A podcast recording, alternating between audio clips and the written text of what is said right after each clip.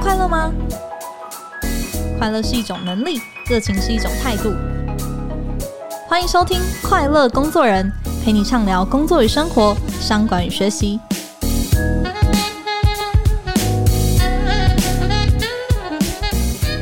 大家好，我是 Cheers 快乐工作人的记者邵敏。诶，想要问问大家哦，如果呢有一个产业的薪水很高，但是听起来很无聊，你会愿意去吗？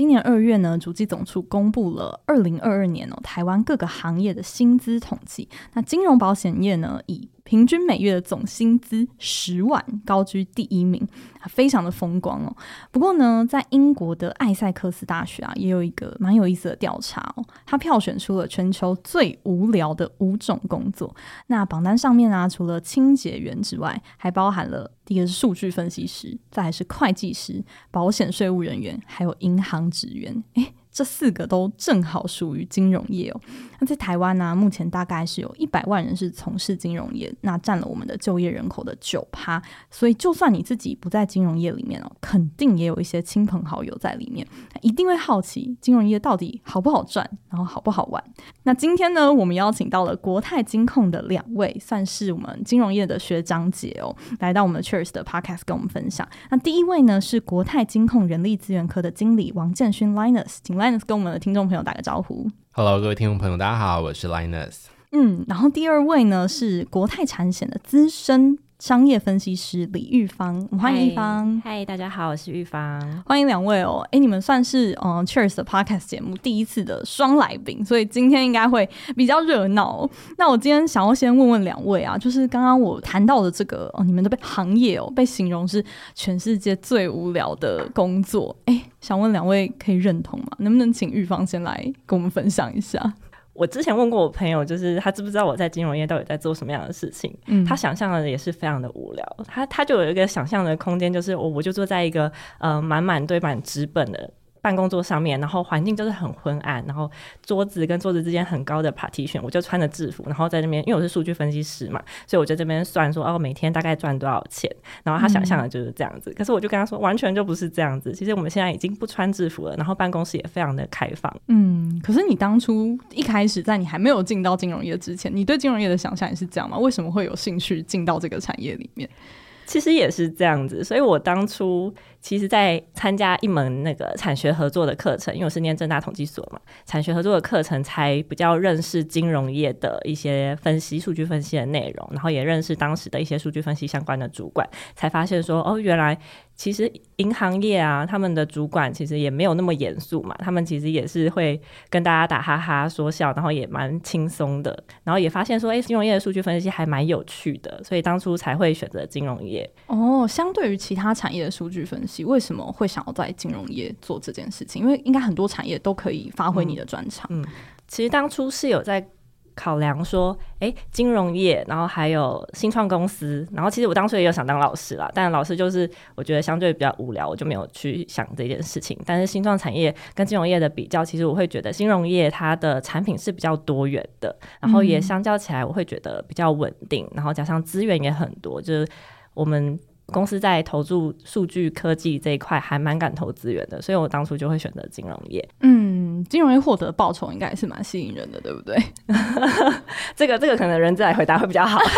Linus 在这边有没有什么样子的想法？对于被形容无聊这件事情，我觉得我可以 echo 一下刚刚玉芳提到，就是因为他其实自己就是在。啊，待过金融业、银行业，也是同时也是从数据分析师开始，所以呢，刚刚讲的五个职位，它是榜上有名，有两位。但其实，在金融业做数据分析，可以分析的资料的面向其实非常的广。嗯、那我这边其实觉得，在金融业，第一个是怎么会无聊？因为其实在这近几年，大家可以发现啊，就不外乎就是这种数位转型啊、数位化的这种浪潮。还有在疫情之后的这种影响，以及我们会关注一些时代的差异，这些东西它都影响了我们客户行为的改变，还有其实员工的价值观也在改变。嗯、那因应这些外部的变化，其实它带来内部的挑战，就是我们的产品和服务也需要一直不断的创新，甚至这个内部的办公环境啊、业务的这种作业流程，甚至连要不要穿制服，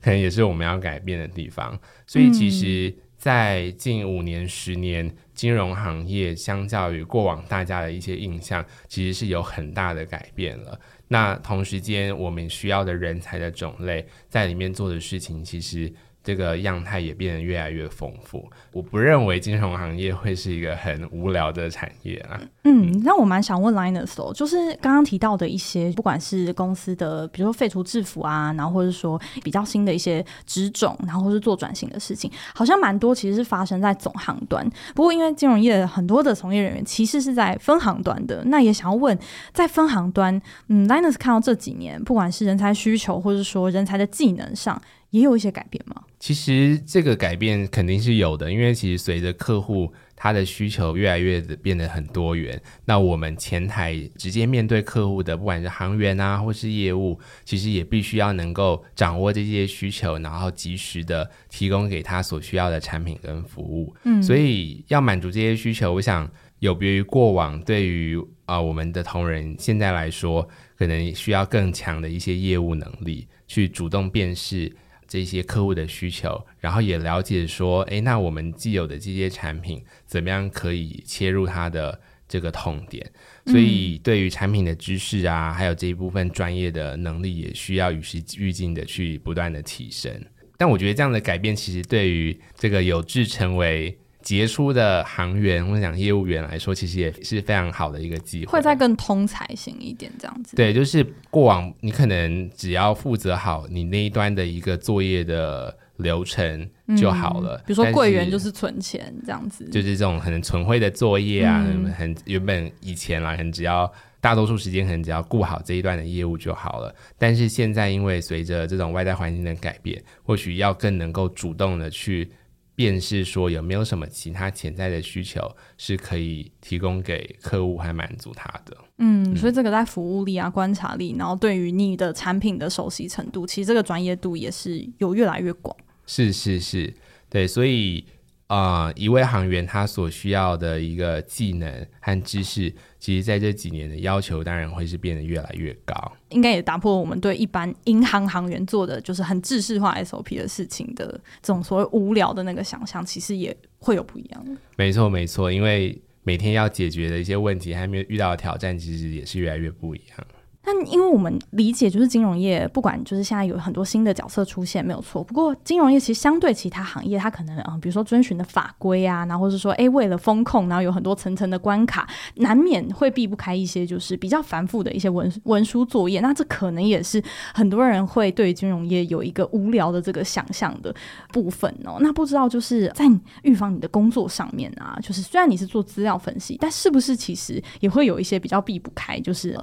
在这方面。呃，需要克服的所谓比较乏味的一些文书的内容。如果在数据分析之外，它确实会有一些比较乏味的事情，比如说会有人来查核啊，然后你就必须要准备一些文件来去跟他解释说，哎，我们资料都有做好保护，那其实不会有外漏的嫌疑之类的，确实要回答金融机关一些事情这样子，嗯、所以会相较其他产业相较是比较让人家觉得无聊的事情，可是、特别严谨，对。但我觉得，就数据分析来讲，金融业相较其他产业还是有它的优势，因为它的数据金融产品是非常的多元的，所以数据的丰富量也是很足够的。所以就数据分析来讲，它是一个有趣的产业。那就我来讲，其实我经历过银行啊、人寿、产险的案子，那我觉得各有各的特色，然后我做起来也都觉得非常有趣。像在银行的话，我从一开始资料分析师，然后到后来开始做产品的规划等等的，在这边就经历了还蛮多的角色。那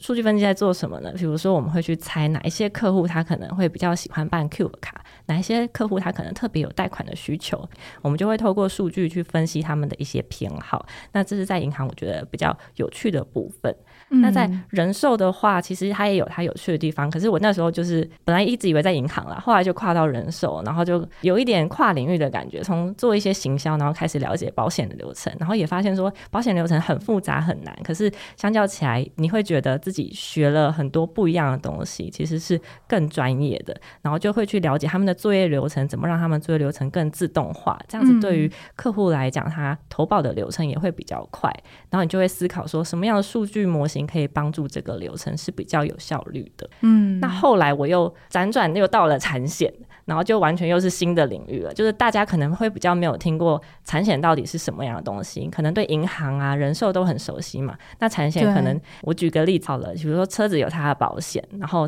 宠物也有它的保险，然后像房子也会有它的保险，可能就是活险。其实这些都是产险的东西。那你可以想象，产险这边分析到的一些数据的形态就会比较不一样，它就会是针对这个物品。你开什么样的车？你是什养什么样的宠物？旅游都去哪里？所以它会有衍生不同的数据的分析的主题。嗯、那我觉得像产险的产品也都蛮多元的，所以分析起来也很有趣。像我们也可能会去分析说，驾驶行为怎么样的驾驶行为，它可能风险比较高啊，我们应该要给他一些警示等等的。嗯嗯嗯。所以其实听起来就是因为在金融业里面，你们掌握的客户的资料其实是非常非常多，而且很多的面向，所以其实呃可以分析到的。不同同的类别啊，不同类型的资料，其实可能是其他产业玩不到的一些东西。不过，我想问，因为刚刚你提到说，哎，辗转好像去得到很多不同的单位，彼此之间这个行业别它的专业领域是容易互相跳的吗？其实我觉得没有这么容易跳，可是对我来说，我会觉得很有挑战。就我本身就是会觉得，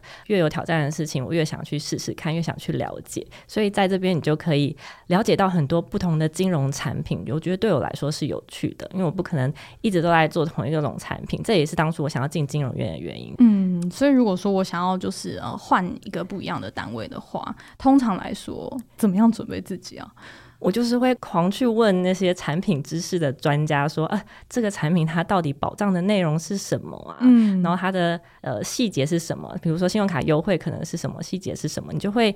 有点要把自己训练成跟他们一样专业，你更了解这个产品，然后更了解他们的作业流程，你就可以帮助你更快的了解这个产业。嗯，那我想问 Linus 哦，因为你在呃金融业里面是做人资的工作，那对你来说，诶，人资的工作它有趣的点是什么？在金融业做人资，它成就感又是什么？好，那我觉得它也还是承接我刚刚讲的，就是这三年五年，我们觉得真的变化太大了。那尤其是。金融业在走到这个数位转型的浪潮下，我们需要的人才的样貌，其实真的有别于过往，有很大的变化。尤其是我们对于数位数据啊，或是所谓的云端，或是这个区块链的人才的需求，其实也是近几年才迅速的增长的。所以 HR 必须更了解说，诶，公司需要这样的人到底从哪来？然后我们要去形塑一个怎么样的一个雇主品牌和职场的工作的环境，才有办法去吸引和留住这些公司所需要的新兴的人才。嗯、所以相对应回到 HR 内部需要做的事情变变得非常的多，就是怎么样去打造一个够具吸引力的雇主品牌，然后了解单位它因为要完成什么样的业务，或是怎么样的一个业务的策略，来帮助他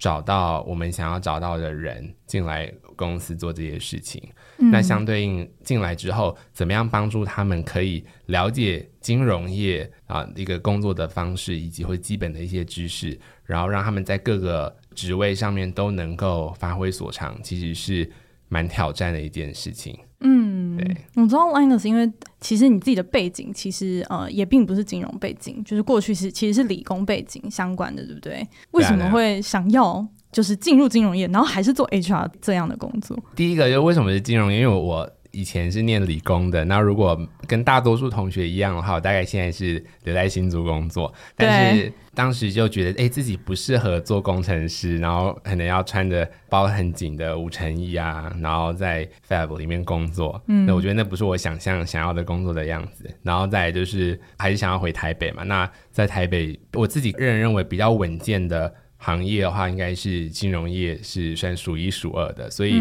我觉得挑一个更加稳健的产业，是我当时选择金融业一个很重要的原因。那另外一方面，也是在我进入职场的时候，金融业也开始有很大的变化，就如同我刚刚讲的，所需要的人才的样貌，还有在做的事情，是跟过往是有很大的不同的。嗯，对，所以那时候就因为这样子的原因，选择了金融业。嗯，那我也想问 Linus，就是因为刚刚提到了好几个类型的一些工作，其实大家对于金融业的认知啊，可能今天有听到说，哎，原来数据分析在金融业是一个这么有趣的事情。但是我们平常接触到的所谓金融业的工作人员，很多就是柜台人员呐、然后理专啊、业务啊等等的。我想问，有没有一些其实是大家不知道金融业里面很特殊的职缺，是蛮打破大家一些传统的印象的？我想，对大家接触金融业，可能是比较是从客户端的角度看得到的面向，就是业务员啊、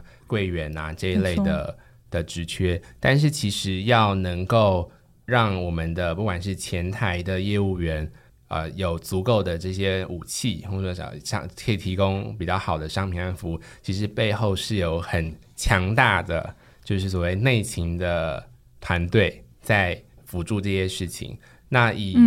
整个金融行业里面，其实中后台的工作的是非常的多的。对你说，像是 IT 啊、数位数据单位啊，或者是这种通路管理的单位啊，或者是风险的单位啊，或者作业单位啊，其实都是很多大家平常可能看不到的。对，嗯、那像近几年我们需要我们在谈就是。金融业的这些 IT 基础建设要上云，就能够使用这些云端的服务。其实我们对于云端的技术人才的需求也是越来越大。那像这一类的职缺，可能是过往三年前大家都还看不到的。嗯，对。所以像我们刚刚这个问题，我想就是除了大家可以看到的这种前台的工作以外，在金融业的这种内勤的单位，其实还是有很多的职缺。嗯，好像听说就是，呃，你们其实也有所谓的战情室的人才，对不对？对，我想战情室它算是也是我们这几年一种工作模式的一个改变，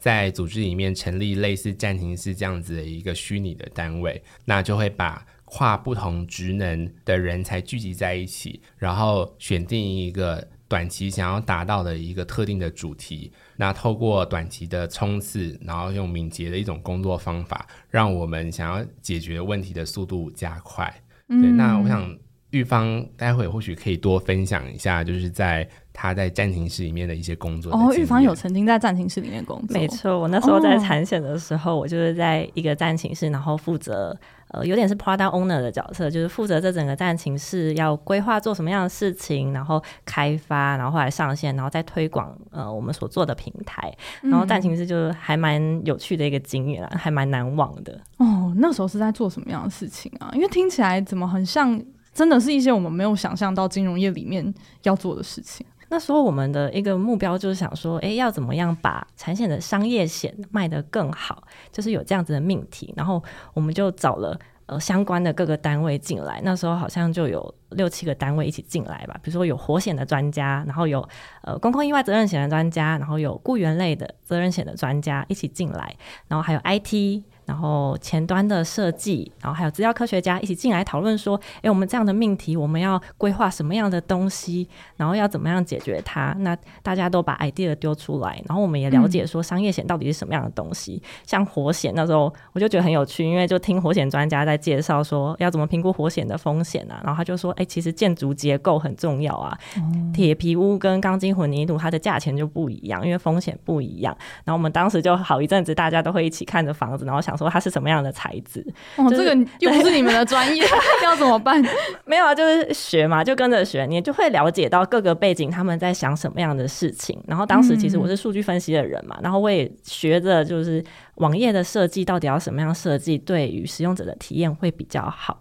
嗯，所以在战情室，我觉得很多都是跟跨部门的人去做一些交流，所以你会学到的不只是你原本领域的东西，而且呃，战情室它的运作就是会比较。强调的是快速调整，然后不断的优化，所以我们每两个礼拜可能成员都会聚集在一起，然后讨论说，哎，我们过去两个礼拜哪里做的不好，然后要再调整之类的。嗯，嗯，这些其实也都是因应就是金融业现在在转型的需求而生出来的一些嗯小型的战队。对对对，其实各子公司都会有。嗯，所以这样听起来，这个战队其实也是需要吸纳各行各业的，就是更多元的背景的人才。对，因为这样子大家可以一起聚集在一起，然后快速的达成目标。。嗯，我觉得哦，我们在上半场听到的其实是金融业的想象，其实它是非常非常广泛的，它其实横跨了非常多不同种类的面向，然后也包含了可能我们很多呃在幕后的一些内情，我们平常并没有接触到的，其实默默的在支撑着很多前台的作业。其实，也许你现在觉得你自己不是商科背景但是你其实在里面是有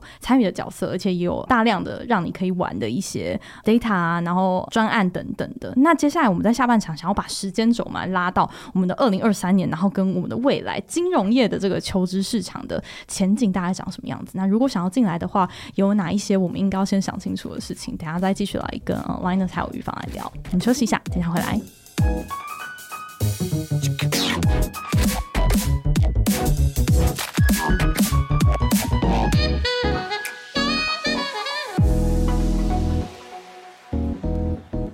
回来。哎，其实我们看到哦，每年的这个新鲜人毕业在选择工作的时候啊，其实科技业跟金融业一向都是比较多大学毕业生的那个求职首选。那其实因为 Linus 你自己在人资单位，你对这个东西一定非常的敏感，就是说今年的求职啊，跟招聘的这个状况，跟往年来相比，哎，是不是也还蛮热烈的？还是说它的随着就因为去年金融业的表现，哎，相对来说可能没有这么的像往年这么样的亮眼，它的热度有下降吗？我想就是其实，在金融行业里面呢、啊，还是有区分不同的这些业种啊。嗯，那举例来讲，就是以国泰金控跟它的子公司为例，金控是算是母公司，那向下的一些子公司其实也还包含了大家所熟悉的银行、人寿。然后还有这些产险啊，然后投信、投顾、证券、期货，还有创投这些子公司，嗯，所以其实是非常多样的。回到就是说，那这今年度这个招募和应征的这种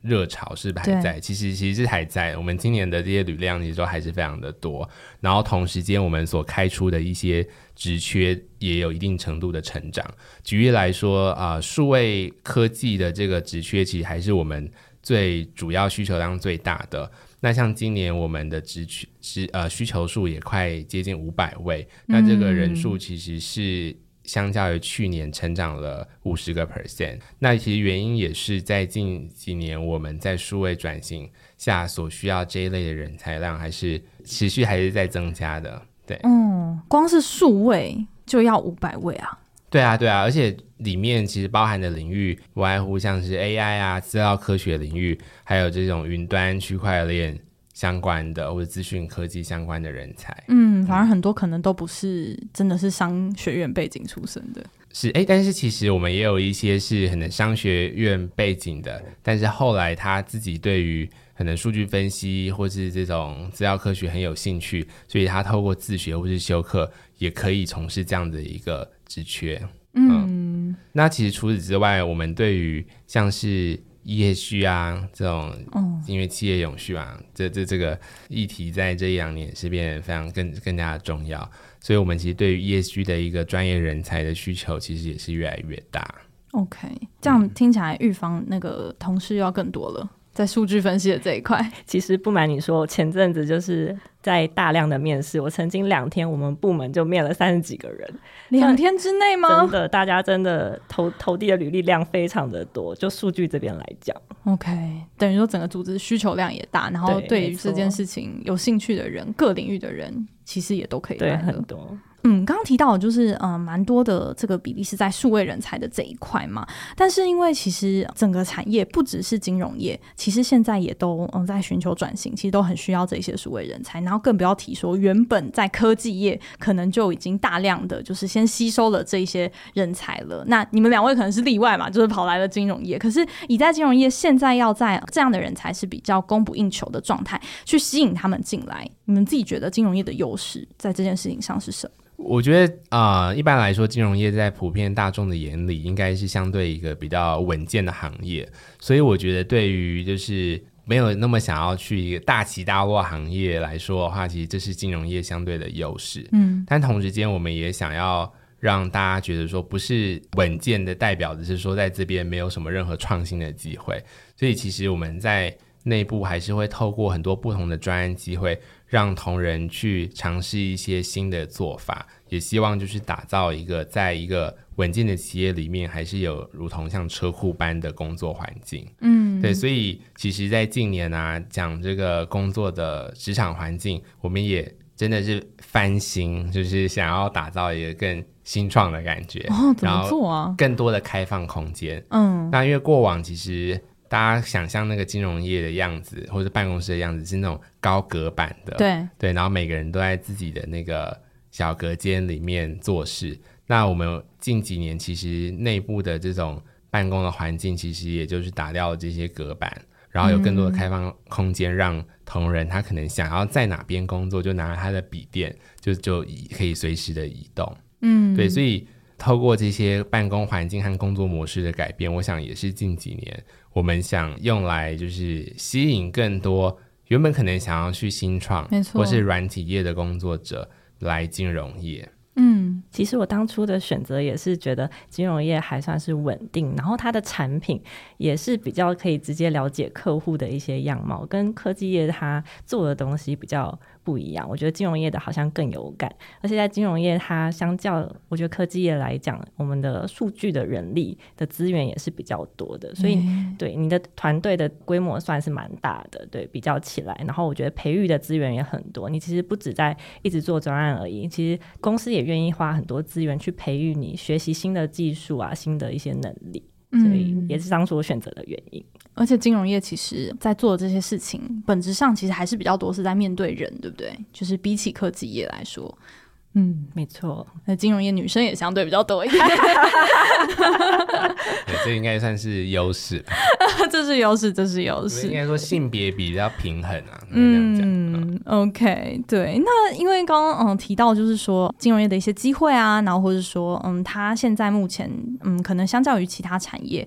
可以有的一些优势，但我觉得也许我们听众朋友会好奇的是，嗯，进到金融业它的门槛到底如何？因为可能会听到有一些说，哎，是不是收名校的毕业生啊？然后是说英文要怎么样啊？然后证照可能要考几张啊？等等的，这是重点吗？这个网络上面很常看到这些东西，不知道两位怎么看？呃，其实我想，当然学历它某种程度代表了一个同仁他的一个学习的能力了，但其实。我们所需要的职缺，它非常的多元，要求的知识、能力、经验和特质，其实也都是不一样的。所以，我们也相信，就是这些多元背景的人，在国泰世都有很多的机会。所以，你说一定要是名校嘛？我觉得也不是这么样的绝对。其实我们这边数据在看的话，其实我会比较着重在他过去一些分析的经验啊，或者是在学校一些专案的经验。有时候不会只看学历而已，我更注重他在这样子专案的经验里面，他是为什么要做这样的事情，然后他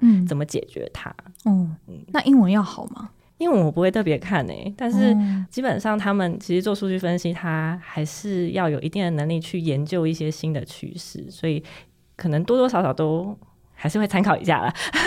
结果我又讲回来。嗯，嗯，英文的能力到底在金融业里面，它的重要性可能会展现在哪些地方？就为什么好像提到金融业，哎、欸，好像常常都会，嗯，我们看那个要求的那个能力里面都还是有英文这一项。对，我想就是如果今天他的呃这个职位的需求是要去面对海外的营运据点的单位啊，或者是说国外的投资者。那当然，我们对于这样子的一个职位，他的英语能力的要求就相对来讲就比较高。嗯，那因为如果他的职位也需要去做一些调研的的工作，那当然就要能够有一定阅读这种大量英语研究报告的能力。对所以这个还是取决于他的他的工作的内容，嗯，有没有需要使用到大量的英文。嗯，那如果在证照方面呢？在证照方面的话，其实有一些职位他。要做那样的事情，他的证照就是有要求的，也是法律规定的。对，其实这个这个也是就是法律规定。对，例如说，像是业务员，他可能就一定要考一些证照，对，他才可以当业务员。是他如果要销售一些特定的金融产品，他就一定要考那样子的一个证照，以确保就是他很清楚这个产品是不是啊、呃、有什么样的风险啊，然后什么样的客户属性，他才能够卖给他。这样子的一个东西，嗯，嗯，那对于就是转职者而言的话，其实应该还是要具备一定的就是证照的能力，或是有一些其实是可以我先考起来，但是进到公司里面还是要继续的不断在考。对，我觉得如果是对于转职者的话，是可以先看一下他想要转职的那个工作的内容还有要求是什么，然后再决定说是不是需要考证照，或者是加强自己的英文能力。嗯嗯嗯嗯。那进入就是因为刚刚提到的可能比较多是一些硬实力的这个部分。那进到金融业，你们觉得有哪些可能诶比较共通的一些特质，或者说可能嗯、呃，如果你有这样的软实力，你在金融业里面是相对来说比较吃香一点的。就我自己来讲，我会觉得有几个比较重要的特质，就是其实，在我们这边常常是团队合作。那如果所以你的特质可能就是要比较善于沟通。对，你可能过往如果都是比较独立的工作者的话，在这边你可能会不太习惯，因为我们通常都是打团队战嘛，大家一起然后完成一个目标。像战情是这样子，其实也是团队，对，所以沟通是很重要的。那我觉得第二个重要的事情就是。呃，要勇敢吧，啊、勇敢、啊，因为我觉得像特别是我的工作来讲，其实我们的专业是数据，可是你又大量的必须去了解很多业务的 know-how，你就要很勇敢的去问说，哎，这到底是为什么？那他当初为什么会这样设计啊？什么？你要勇敢的去追求那个答案到底是什么？对，那有些人就会比较害羞，那可能就会需要有一些挑战。这不问清楚可能会出大事。我觉得问清楚，你的工作可以做得更好啦。那如果比较害羞，就会可能会有一点点局限。嗯，Linus 觉得呢？对，我我非常认同刚刚有提到，就是跟他人合作的这种合作性吧。因为其实真的进来你会发现，说你很难一个人从头到尾就做好一件事情。嗯，那除此之外啊、呃，如果说软性的能力的话，我想学习的能力是非常的重要，因为外在的环境变化真的实在太快。如果只是靠着过往在学校的所学或者过往的一些知识经验，其实是很难继续在这个行业里面长久的待着的，因为需要一直与时俱进的去提升自己所需要的能力。嗯，那这个东西就很仰赖同仁他的学习的能力。嗯，对，所以。这个这也会是一个我们蛮看重的一个能力，嗯，但但是好学习这件事情也也算是一种特质啊。哦，OK，因为其实两位刚刚提到一些软实力，我相信在可能呃蛮多产业，他们现在想要找的年轻的一些人才，可能都需要吻合一些相关的特质。不过我就蛮好奇说，你们如果观察哦，你们前面就是真的在这个行业里面待很久的前辈，你觉得在这条路上，嗯、要走长走久，有没有一些比较特殊的，可能相较于其他的产业比较不太一样的，可能需要的特质？呃，我觉得就是以金融行业来说，毕竟我们还是一个很高度监理的行业，所以东西其实是不能够随便出错的，而且我们也必须对我们的客户负责。嗯。所以其实回过头来，我们的同仁也都要有一定的谨慎性，就是对于他所做的事情的一个正确性是要有一定的要求，不然一错的话，那可能是影响我们客户权益的的事，所以是是不能随便出错啊。那另外一方面，我觉得。可能也是需要很有耐心，因为其实，在前台啊，如果你是每天要面对很多客户的，然后每个客户有很多不同的需求，然后有些客户他的可能态度啊、反应啊，就不是一般人可以接受。但是，毕竟我们的同仁还是代表公司，所以在应对这些客户的不管是情绪啊，或是要求，其实还是要保持镇定，所以很有耐心的去回应他。那所以我觉得要在。这个行业混得长久，哈，最基本就是东西不能随便乱出错，就是要非常谨慎。嗯、然后在面对这些突如其来的要求或是变化，也都需要保有一定的耐心。嗯，毕竟掌控的就是客户，他们可能最关心的他们的钱的这个问题。是啊，是啊。嗯，这是一个很神圣的一件事情哦。真的，嗯，那我最后想要就是加码问两位一件事情，就是说你们工作到现在啊，其实因为你们第一份工作其实就一直都是在金融业，就是都在国泰。你们工作到现在，觉得工作对你们来说，就是可能最有成就感或是最有意义的点会是什么？我自己来讲，因为我做数据分析嘛，所以就是我的数据分析有帮助到这个业务的成长，或是帮这个业务的人员的工作效率提升，这就是我最大的成就感了。嗯，这都是可视化的，都看得到数据的表现，就是看得到他们的回馈啦，所以我会觉得很有感。嗯，那我我觉得我自己在金融业这几年工作上蛮有成就感，我觉得会分成两个阶段，就是一开始可能是比较属于个人贡献者，就是自己一个人为自己负责就好了。嗯，那当时的主要的成就感来源可能是，哎，自己可以负责公司一些很重要的案子，然后解决一些很新鲜不一样的问题，然后看见做了之后的一些改变。举例来说，我之前可能参与过内部的所谓的公文系统优化的这样的一个专案。那其实一开始大家就想说这是什么东西，然后经过很一些长时间的梳理，然后和 IT 这边协作，把整个系统的使用者体验提升了，然后大家也给予很高的一些回反馈。嗯，那其实看见就是大家用了这个系统带来的好处，其实那会是在当时我觉得做这件事情很大的一个成就感的来源。那另外一方面，现在比较多的角色是需要带领团队。然后协助同仁在能力上面的发展，然后帮助他们在每一个呃工作岗位上面都可以找到意义感。那我觉得现在的成就感来源就会变成是说，哎，怎么样让整个团队变得更好，然后看见每个人在自己的位置上都可以找到他们自己的价值。我觉得这会是现阶段。对我来讲，一个很大的工作成就感来源。嗯，太好了，我觉得今天两位的分享应该也帮助了，就是很多人，就是哎，过去好像想到金融业，联想到的关键词就是要么是钱，要么是很无聊，就是这两个标签，同时的，就是让我们再重新画了一张，就是对于金融业的想象的地图。今天非常谢谢两位的分享，那我们就下期再见喽，拜拜，拜拜，拜拜。